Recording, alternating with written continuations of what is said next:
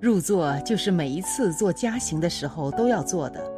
入座也可以在每一天早上醒来之后就可以做，哪怕你接下来不去念经，只是刚起来，你用入座的方式入座一下的话，那你一天所有的事情所做的功德都是非常非常清净的，自然功德也是很大的，而且你的心就会在一种清净的状态下。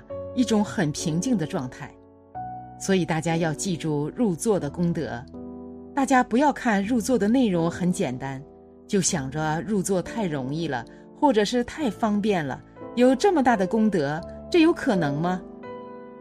平时讲念经的功德的时候，也有人想，能有这么大的力量吗？能够这么快消除掉这么大的业障吗？都会有这样的疑问。当有这样疑问的时候，这是非常可怕的，因为我们是佛教徒。当有这些疑问的时候，我们就是不相信佛法三宝功德了。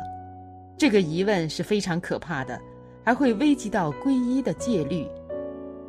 对于佛教徒来说，对佛法三宝要有一个坚定不移的信心，以后才能得到这个加持。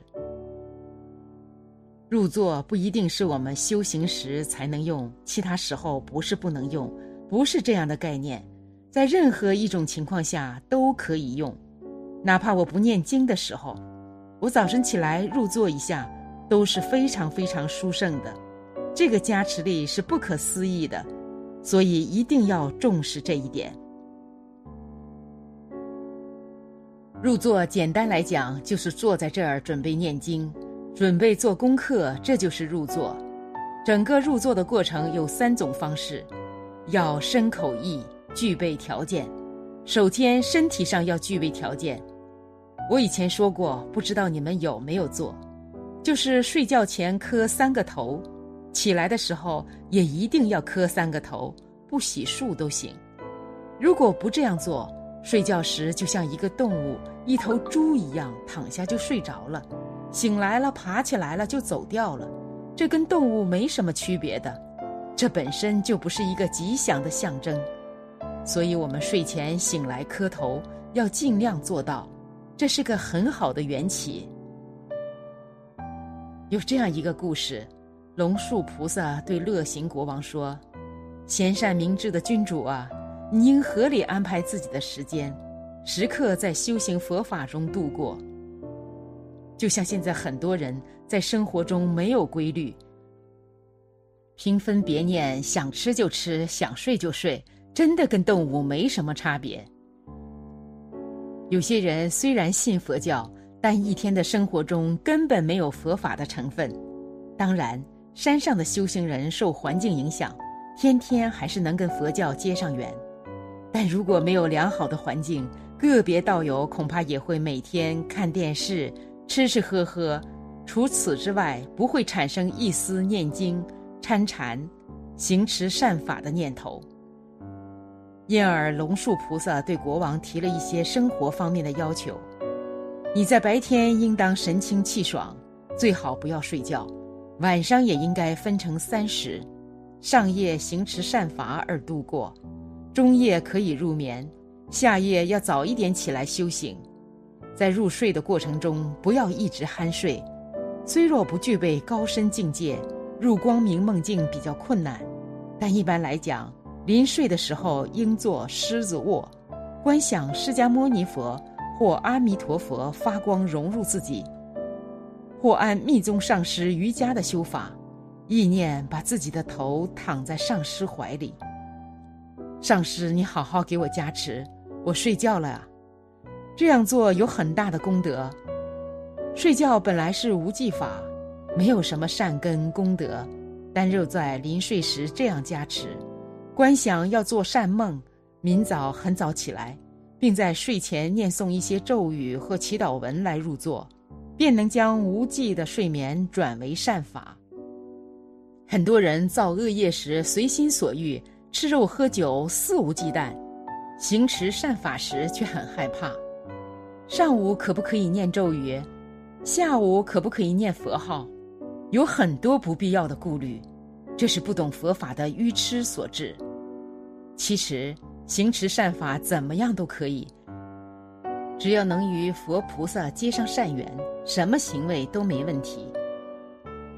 如果按照上述的窍诀，以正知正念做光明想，早起想而入眠，善根会日日夜夜增上，睡觉也不会浪费时间。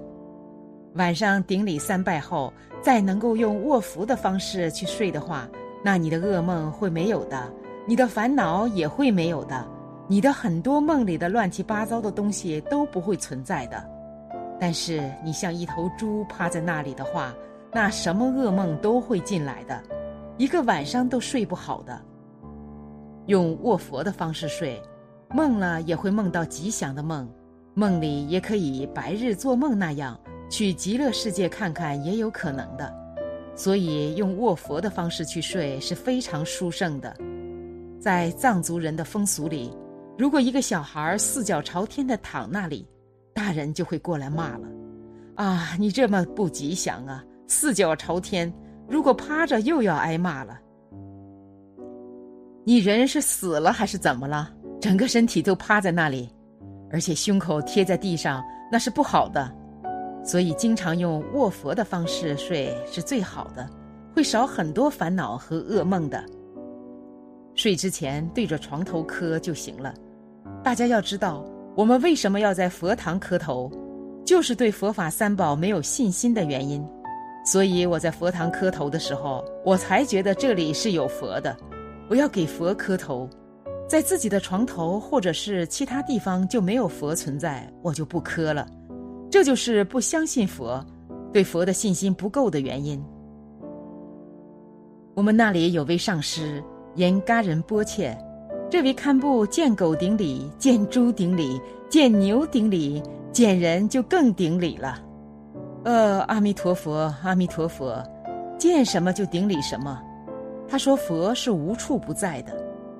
那里有条狗，阿佛菩萨顶礼顶礼。在河边走着，看到一条鱼，阿佛菩萨顶礼顶礼。